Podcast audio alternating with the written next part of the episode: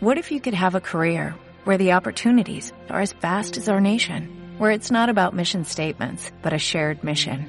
At U.S. Customs and Border Protection, we go beyond to protect more than borders, from ship to shore, air to ground, cities to local communities. CBP agents and officers are keeping people safe. Join U.S. Customs and Border Protection and go beyond for something far greater than yourself. Learn more at cbp.gov/careers.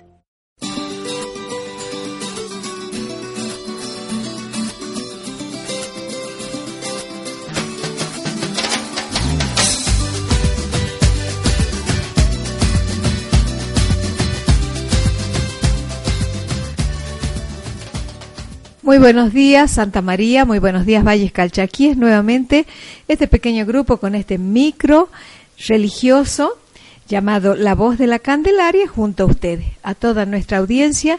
Buenos días a todos, permisos para entrar en su casa y la propuesta de, de nuestro asesor, del padre Juan Antonio Gil Solórzano y un pequeño equipo. Hoy estamos el profe Freddy Martínez y quien les habla Elena Gigantino. Falta el profe Muni, que está de gira. Ah, sí, el profe se fue, nos abandonó por el día de hoy, pero bueno, tiene un motivo especial. De familia. familiar, así que se fue a, la vecina provincia de Tucumán. Lo vamos a echar mucho de menos, pero vamos a tratar de continuar con esta temática tan importante que habíamos prometido eh, hacerla en varios programas, ¿no? Sí. Por empezar, es el mes de la familia. El mes de octubre es el mes de la familia, el mes de la mujer, la, de la madre del rosario. Y bueno, muchísimo, muchísimo para, para analizar. Habíamos empezado con la propuesta de que la familia hoy enfrenta muchísimos desafíos tantos que a veces nos sentimos asfixiados, a veces nos sentimos impotentes, a veces no sabemos qué actitud tomar ante tantas cuestiones que se imponen y que nos sentimos realmente sin saber qué hacer, ¿no? Y habíamos desarrollado un, un programa muy lindo eh, el, pasado y eh, tratar de darle continuidad. Exacto.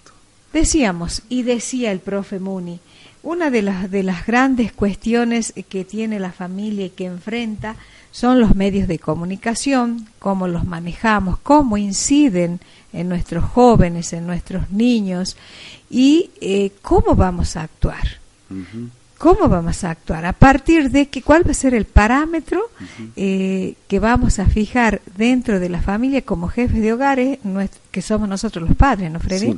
Y el programa anterior, como usted lo decía, a mí me hizo un clic cuando el profesor habló sobre esto, porque realmente creo que todos estamos eh, sin saber cómo actuar ante esta realidad que nos toca vivir ahora y estamos todos confundidos porque nos llegan tanto tipo de, mensajes que no estamos acostumbrados a, ver, ¿no es cierto? O sea, hay otra idea de lo que es la familia, de cómo se, se tiene que educar y, bueno, por ahí yo tenía mis dudas, de decir, ¿cómo? De, qué me agarro, no? Y el profe lo dijo y a mí, a mí fue como una... Como, algo un cierre. Como un cierre total. Y es de, que si somos católicos, nos aferremos a, Cristo, ¿no? O sea, la forma de contrarrestar toda esta, esta nueva generación de cosas tan... donde todo es relativo, tan extraño que nos toca vivir hoy por hoy, es la única forma de contrarrestar esto, es aferrándonos a la palabra de Dios, ¿no? Es, Así es. Es, la, guía más oportuna para, para en este momento seguir, ¿no? Para que sea el tema de reflexión y que yo creo que lo ha hecho tan, tan sencillo, porque hay tantas ideologías actuales donde evidentemente nos desorientan. Pero ¿por qué nos desorientan? Porque nosotros no nos hemos fijado esa pauta fundamental. ¿Qué clase de cristianos somos? Los cristianos que llevamos realmente y que nos que tenemos por conocimiento lo que dice la ley de Cristo o el cristiano que acomoda la, la, acción, la actitud frente a tantas ideologías, como usted dice, que nos llegan por los medios de comunicación, por sectas, por, por prácticas, por eh, tantas este, cuestiones que nos marean al final. Pero el buen cristiano tiene que conocer ¿Cuál es el libro, el libro, el principal? ¿Cuál es nuestra, nuestro, digamos, nuestra Biblia de vida? Es justamente la Biblia escrita por Dios, ¿no? Eso ha sido realmente un parámetro muy importante y que se lo habló con muchísima claridad. Usted eh, ha dicho muy, muy, muy, muy sencillamente de que había sentido ese clic, Freddy, ¿no? Sí, en, realidad siempre lo, decimos nosotros de que eh, cómo actuar ante una situación determinada y es sencillo preguntarnos qué haría Cristo ante esa situación, ¿no? No hay otra. A buscar la asistencia, ¿no? De la buscar la asistencia de la Biblia, sí o sí esa respuesta va a ser positiva y buena. No, no le vamos a errar a la respuesta. No hay otra, porque si nos dejamos llegar por nuestro propio entendimiento podemos cometer miles de errores. Tenemos que ir ahí, a donde, donde está la verdad, con, con mayúscula, ¿no? La única verdad. Qué bueno, qué bueno eso que ha dicho y creo que es parte de lo que podríamos dejar para que nuestros oyentes lo piensen, ¿no? Eh, que la respuesta nos va a dar eh, qué haría Cristo en ese momento, cómo actuaría Cristo con tal situación puntual y que tenemos muchísimos desafíos como están las ideologías que nos vienen y en todos en muchos casos son ideologías extranjeras donde tratan de imponer muchísimas cosas como ya lo hemos estado analizando y viviendo con la ley del aborto, con la ley de la sexualidad, con el tema del matrimonio igualitario.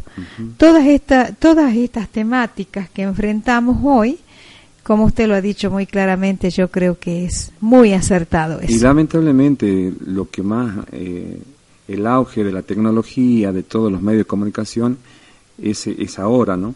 y lamentablemente los medios nacionales, multinacionales, están, están con todo esto, ¿no? O sea, nos, nos mandan, nos bombardean con mensajes de ese tipo de cosas, ¿no? El, sí al aborto, en fin, una serie de cosas. Y nosotros consumimos, lamentablemente consumimos eso, ¿no? Esa, esa televisión, eh, bueno, sobre todo la televisión, o sea, hoy por hoy está muy complejo para, sobre todo los chicos, eh, dejarlos ver la, la, programación, ¿no? Porque se le crea una confusión, pero total, o sea. Imagínese usted, si nosotros como adultos nos vemos totalmente vulnerables, los chicos que están formando sus propios criterios, es como que hoy la ley es vale todo, el vale todo, y no es así. Yo creo que la firmeza nos va a dar eso de buscarlo a Cristo para que nos oriente para formar formar la conciencia de nuestros jóvenes. ¿Qué dice usted de eso? Sí, y yo también quería rescatar esto de que de lo que se ve en los medios de comunicaciones que vienen de Buenos Aires, todo, no es lo que pasa en el interior, ojo, ¿no? También. Nos, quieren mostrar una realidad que acá en el interior no se da. No se la vive. No, se la igual.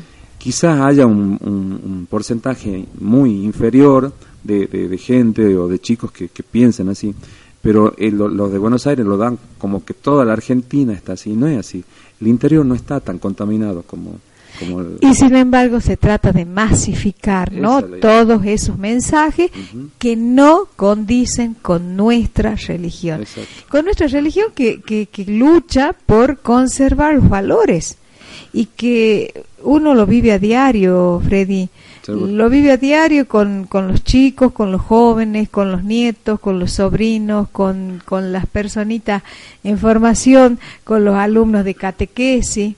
Seguro. Y entonces es muy importante que tengamos estas pautas, ¿no?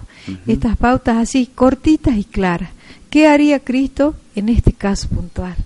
Y lo dejamos con esa preguntita para que el oyente que está escuchando este programa lo analice un poquito también, ¿no? Y vamos a una pausa musical.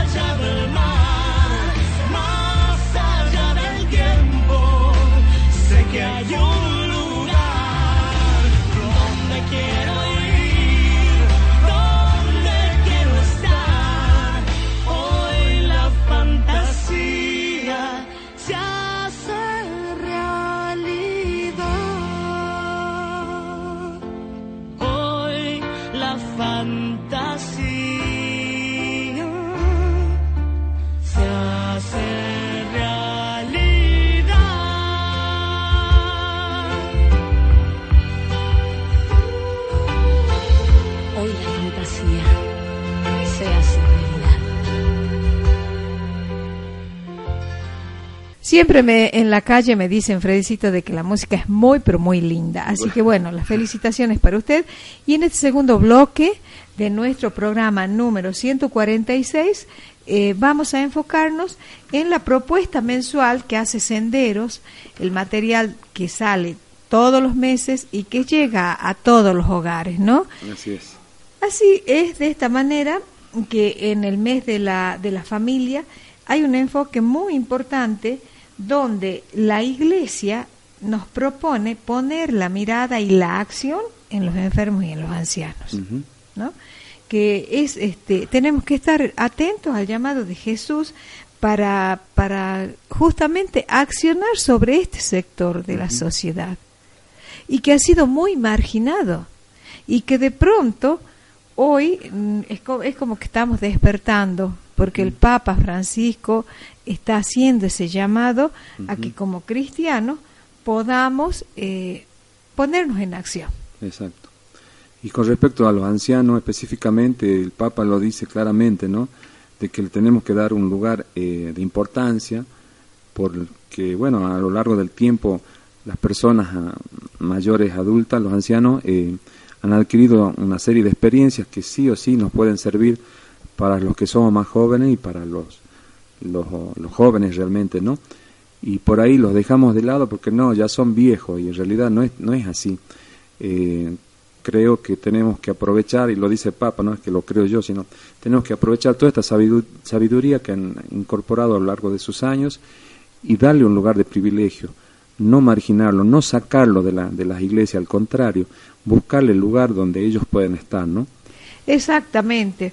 Usted sabe que, eh, que tenemos dentro de toda este este grupo de personas a los que vamos a llegar todos, ojo, Seguro. ¿no? Eh, la- el enfermo, el anciano, la familia, los profesionales de la salud, las instituciones sanitarias, los hogares de ancianos, quienes los atienden.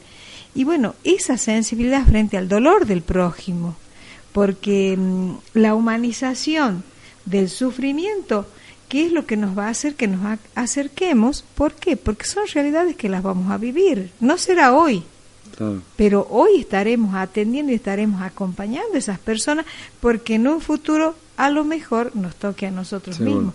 A partir de eso tenemos que eh, tenemos que también fijarnos que desde los 3.779 versículos de los evangelios, 727 se refieren a la curación de enfermedades físicas y mentales. ¿no? Sí. Qué importante todo esto para comprometernos con esta, este, est- esta, este, esta parte de la sociedad a la que vamos a llegar. Y en realidad, usted lo ha dicho, eh, darle la importancia que tiene el adulto mayor. Ya no tendrá la acción, la lucidez, la rapidez del joven, Seguro. pero ¿qué tiene? La experiencia, Experiencia, sabiduría. El tiempo para escuchar, el tiempo para fijar y centrarse en, en los valores, en lo que puede hacer por el otro. O sea que es realmente un sincero intercambio. Exacto. O sea, y aparte, en una familia eh, todos nos necesitamos, ¿no? Somos un- personas que vivimos en comunidad y la familia es la primera comunidad en la que vivimos y los chicos necesitan de los padres para que los padres le- les den el sustento o los manden a la escuela, ¿no es cierto? Así y, es. Y, y los padres necesitamos de nuestros hijos porque son nuestra descendencia y porque los necesitamos y en el futuro vamos a llegar a ser ancianos también y, Y vamos a llegar a depender de ellos. y vamos a llegar a depender de nuestros hijos. ¿no? Exactamente. Realmente es, es algo de lo que tenemos que, que enfocarnos. Y siempre. todos vamos a llegar a ser ancianos. ¿no? Exactamente. En el mejor de los casos, es, sí, sí. Por eso el respeto, por eso el cariño, por eso la atención, ¿no? Claro. Para este para buscar ese modelo ideal de, de, de vivir en, en unidad. Fíjese que le voy a comentar algo que he leído de una Sí. experiencia que habían hecho en Estados Unidos, donde en una comunidad de, de adictos Sí. habían integrado a los ancianos como una manera terapéutica. ¿Por qué? porque los ancianos tenían el tiempo necesario para escucharlos, para transmitirles saberes, para transmitirles valores, y los chicos este, vulnerables tenían lo que la acción intercambiaban, Claro. les enseñaban a los ancianos el manejo de las tecnologías nuevas, y de esa forma ir sanando, ir sanando en un intercambio activo.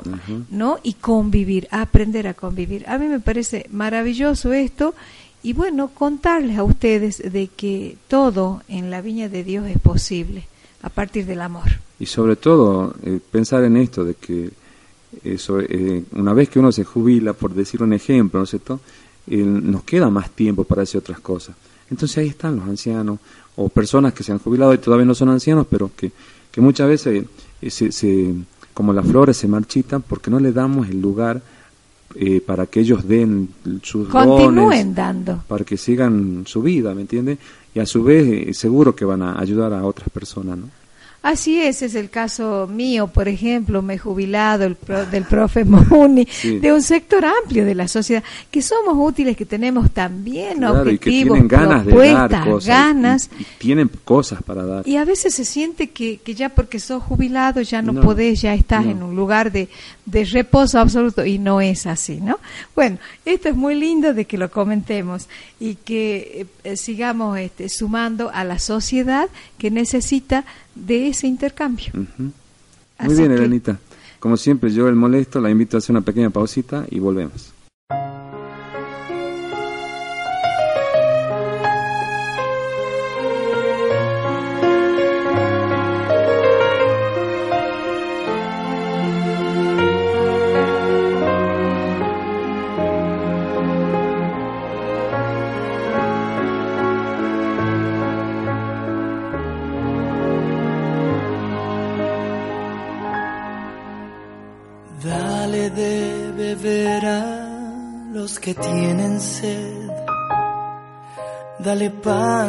Los que lloran por comer. Comparte tu tiempo, lo que tienes y tu fe. Sé un buen ser humano y lo que hagas, hazlo bien. Dale a los enfermos esperanza y paz. Dale apoyo a los que están sin libertad. Lleva compañía al que vive en soledad. Llévale consuelo al que ha perdido un familiar es el privilegio de dar, es sentirse realizado, caminar con Dios al lado, es el privilegio de dar, es la esencia de la vida, la mayor alegría.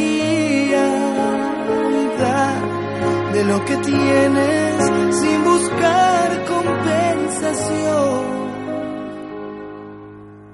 Lo que hagas, te lo pague Dios.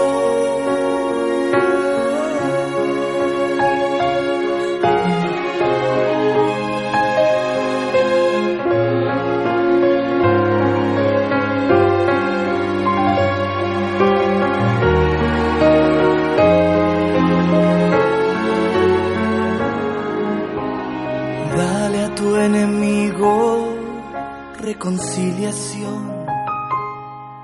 Dale a todo el que te ofenda tu perdón. Dale a tu pareja sin medida el corazón. Da y también recibe el regalo del amor. Es el privilegio sentirse realizado, caminar con Dios al lado es el privilegio de dar, es la esencia de la vida, la mayor alegría y dar de lo que tienes sin buscar compensación y siempre dale a todos dale a todo el que pida y da gracias si has dado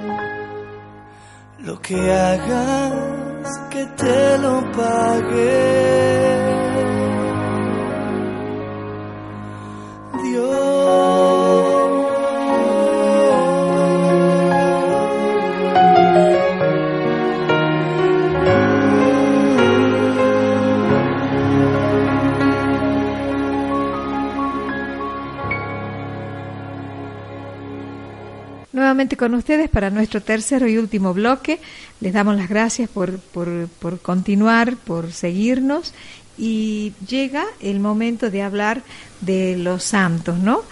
Como una propuesta que, que es muy interesante, es muy interesante la vida de todos y cada uno de los santos. Seguro. Eh, y recordar siempre que la posibilidad que nos ha dado el Señor De de llegar, santos.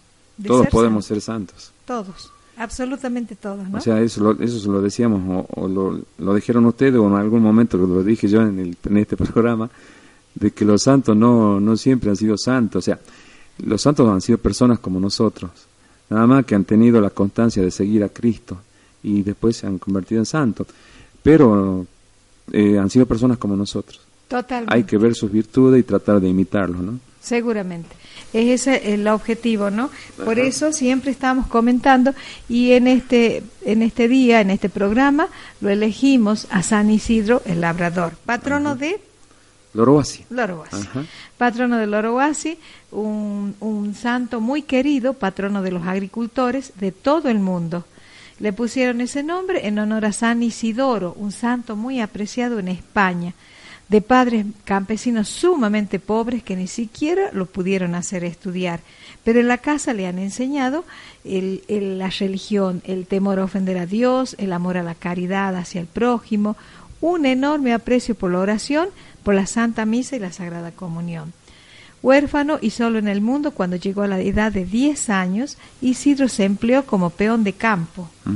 Amaba el campo, amaba los animales, eh, sentía realmente que su existencia era, eh, era, estaba centrada en labrar las tierras, en cultivar y cosechar, cuidar los animales, cuidar las personas necesitadas.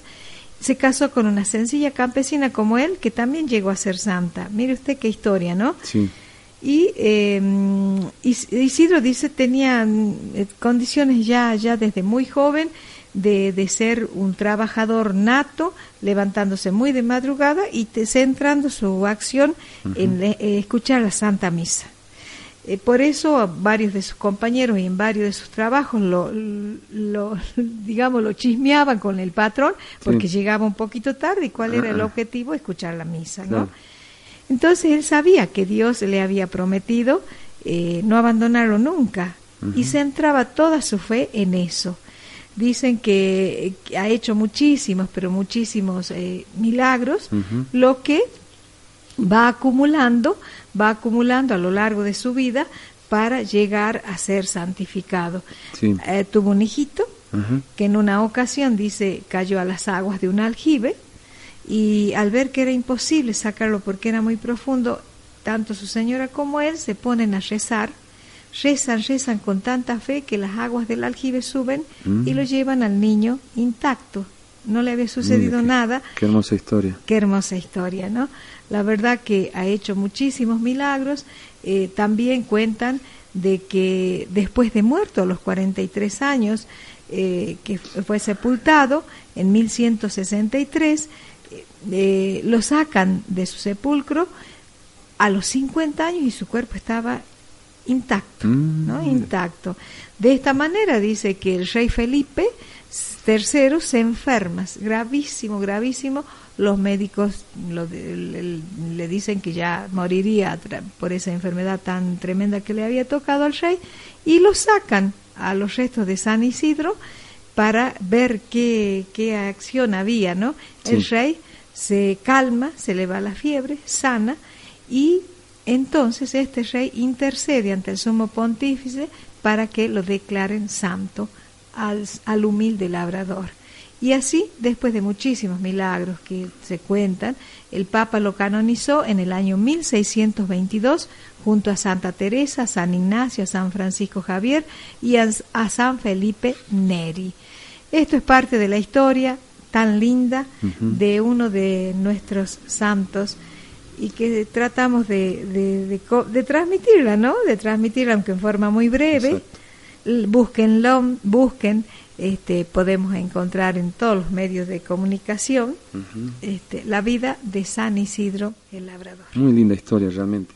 Y me acordaba que hace unos días escuché en, en Radio María de que era el día de San Juan Pablo II, Sí, Papa Juan Pablo, ¿no? Juan Pablo, Claro, Juan Juan Pablo Pablo, II. Sí, sí. Eh, y dice que él, la- lo primero que él dijo cuando, cuando se hizo Papa, no tengan miedo. O sea, ese es el mensaje, el mensaje más importante o el que más, el que más ha llegado a la gente, no tengan miedo. O sea, Ese, ese- esa frase de Jesús que dice, no tengan miedo, Ajá. ¿no? No tengan miedo, se repite en 366 eh, pasajes de la Biblia. bueno, Juan Pablo II decía, o sea, esa era Lo su, afirmaba, ¿no? Era su oración. su oración, si no, ¿no? tengan miedo, sí. Hay una novena, Ajá. hay una novenita muy corta, muy hermosa, Sí. este donde hace hincapié, porque Jesús ha dicho tre- en 366 pasajes de la Biblia, no tengan miedo, yo estoy con ustedes. Yo estaré con ustedes hasta el fin de los, de los tiempos. de los una, tiempos, una ¿no? cosa así. Y la fecha de, de, de su fiesta patronal es el 15 de mayo. Y bueno, eh, De de, San Isidro, de ¿no? San Isidro Ah, Labrador. sí, sí. Así es. Ahí hice un lío yo con Juan Pablo II, pero No, no ningún Pero bueno. lío, pero lo hace porque este en relación a lo que habían hecho este matrimonio de claro, santos, ¿no? Sí, sí, sí. sí. De que, que era una de las frases que seguían, porque el Señor se había comprometido que no debían tener miedo, sino Claro. tener fe. Exacto. Bien, Elenita, yo de ¿Hemos mi parte, al final? sí, yo me despido y, y bueno, la próxima ya estará el, el El maestro, profe. el profe, El profe ustedes. Que- nuestro gran y Ajá. querido amigo, hermano quiere. en Cristo. Muy buenos días a todos y hasta el próximo programa.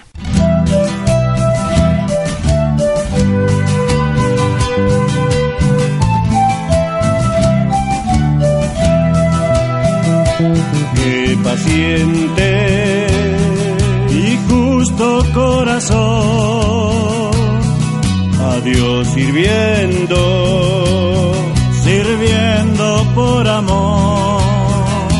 agricultor de los campos en flor, San Isidro, San Isidro labrador, agricultor de los campos en flor.